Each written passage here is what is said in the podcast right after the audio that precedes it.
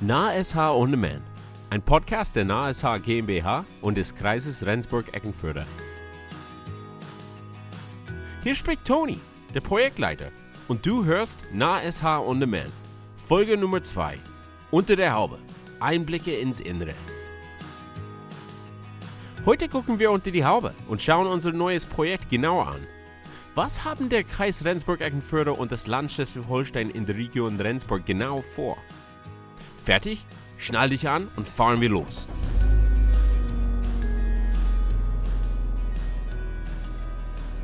Wir sind gerade dabei, ein Projekt in einer der schönsten Orten Deutschlands zu entwickeln. Und weißt du was? Ich darf dir alles darüber erzählen.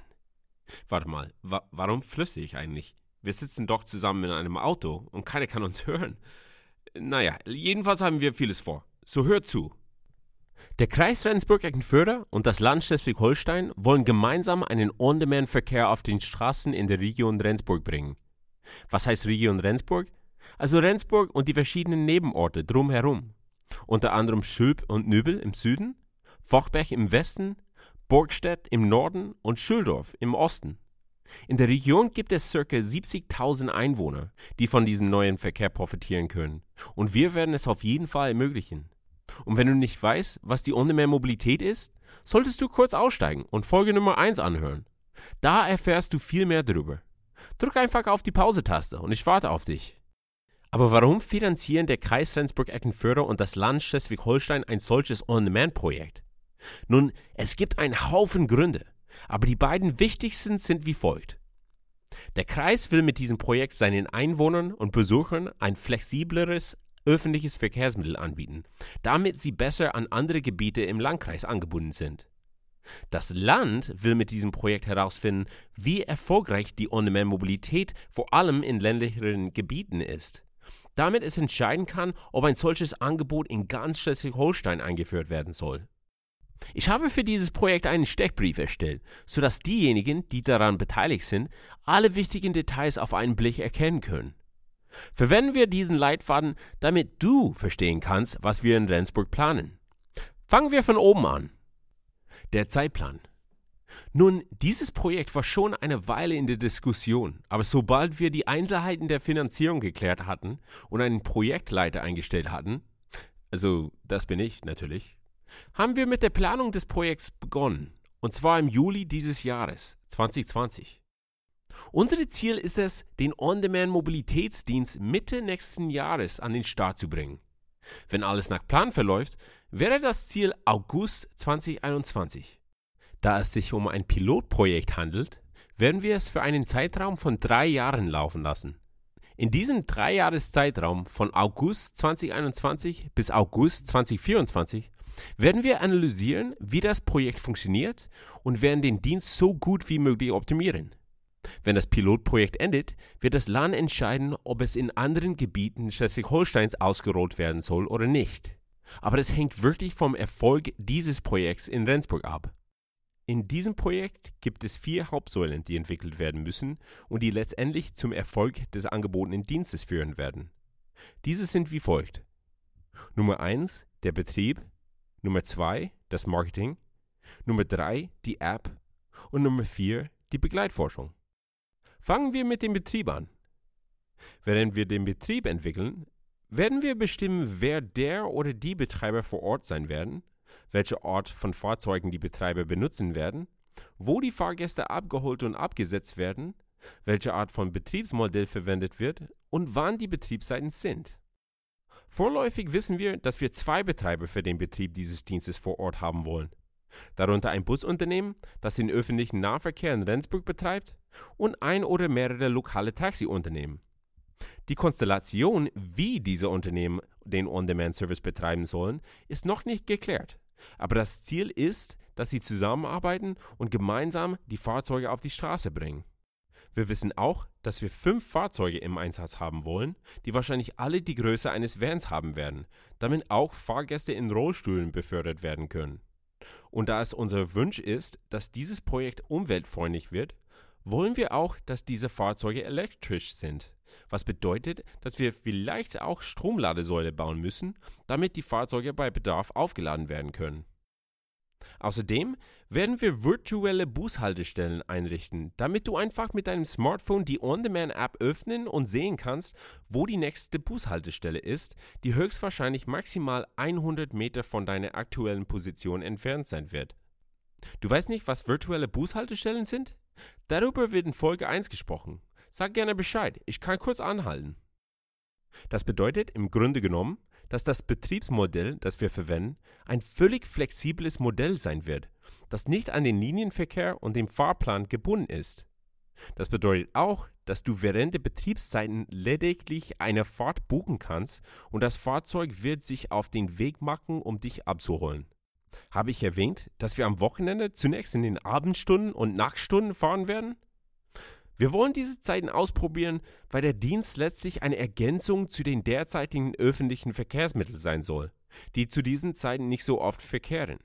Und wir wollen, dass das Nachtleben in Rendsburg etwas lebendiger wird. Du weißt, was ich meine. Okay, okay. Es ist nicht nur deswegen, dass wir das machen. Als nächstes haben wir das Marketing. Ich habe diese Säule in zwei Untersäulen aufgeteilt.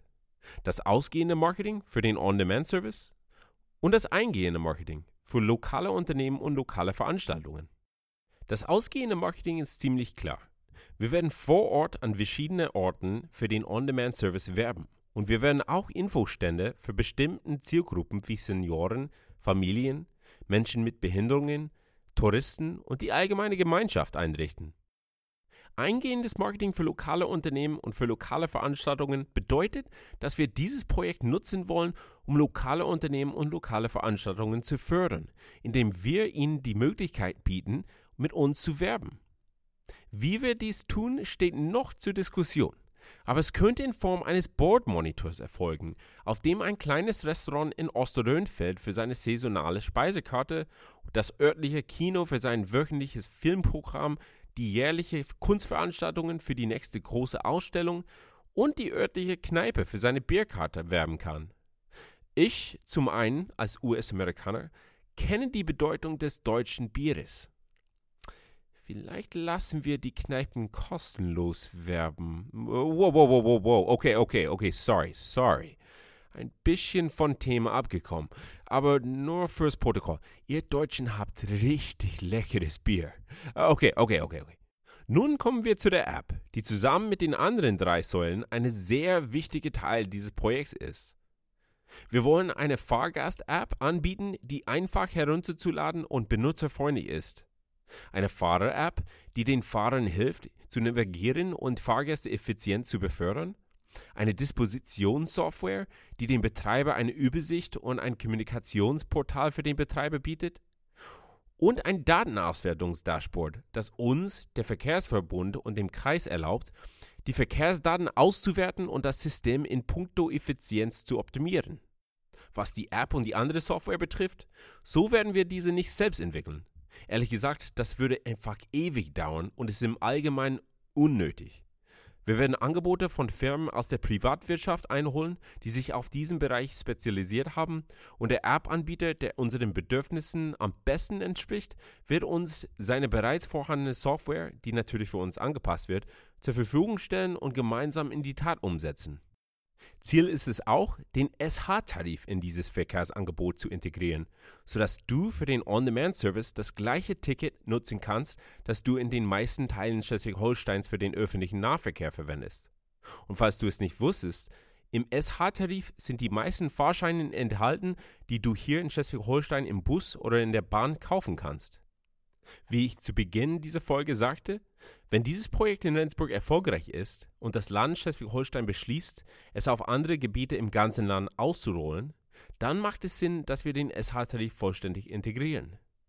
Wir müssen uns einfach überlegen, ob wir den Preis für diesen Dienst im Vergleich zum normalen öffentlichen Verkehr etwas erhöhen, denn er bietet eine große Flexibilität.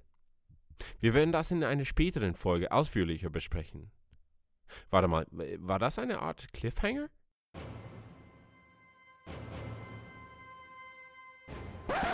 Und schließlich die Begleitforschung. Da es sich um ein Pilotprojekt handelt, wollen das Land und der Kreis es aus möglichst vielen Blinkwinkeln analysieren. Deswegen sind wir, die NASH, beauftragt worden, in Zusammenarbeit mit einem oder mehreren Forschungsinstituten ein Forschungsprogramm zu erarbeiten, um verschiedene Aspekte des Projekts zu analysieren. Solche Aspekte könnten die folgenden Themen umfassen. Die Informations-, Fahrzeug- und Serviceerlebnis, die gesellschaftlichen Auswirkungen, Auswirkungen auf die Umwelt, die Wirtschaftlichkeit und Effizienzgrenzen eines flexiblen Mobilitätsangebots und so weiter und so weiter. Übrigens, habe ich erwähnt, dass wir noch einen Namen für dieses Projekt brauchen? Oh, guck mal, da ist eine Tankstelle. Halten wir an, machen wir eine Pause bis zur nächsten Folge. Das passt auch ganz gut, weil wir sowieso auftanken müssen. Und bevor wir aussteigen, lass uns bitte wissen, was du über das Projekt denkst. Vielleicht hast du ein paar interessante Ideen oder Feedback. Vielleicht auch eine Namensidee. Lass es uns wissen. Setz dich mit uns über Facebook oder über unsere Website www.na.sh in Verbindung. Du kannst uns auch direkt anschreiben, wenn du willst, an podcast.na.sh.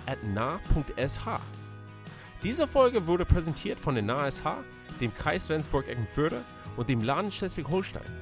Mehr darüber, was wir in Schleswig-Holstein tun, erfährst du auf unserer Website unter nah.sh.